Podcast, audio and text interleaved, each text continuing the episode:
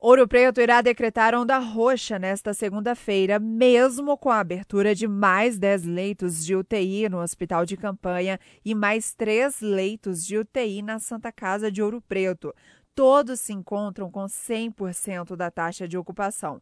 E pacientes internados na UPA, Hospital de Campanha, Hospital da Unimed e também na Santa Casa aguardam leitos de UTI. O decreto será assinado nesta segunda-feira e entra em vigor na terça e terá a duração de sete dias. Na onda roxa, as medidas de restrição e circulação são funcionamento apenas de serviços essenciais, toque de recolher de 8 da noite às 5 da manhã, proibição de circulação de pessoas com sintomas de gripe, barreiras sanitárias de vigilância, proibição de reuniões presenciais e eventos públicos ou privados.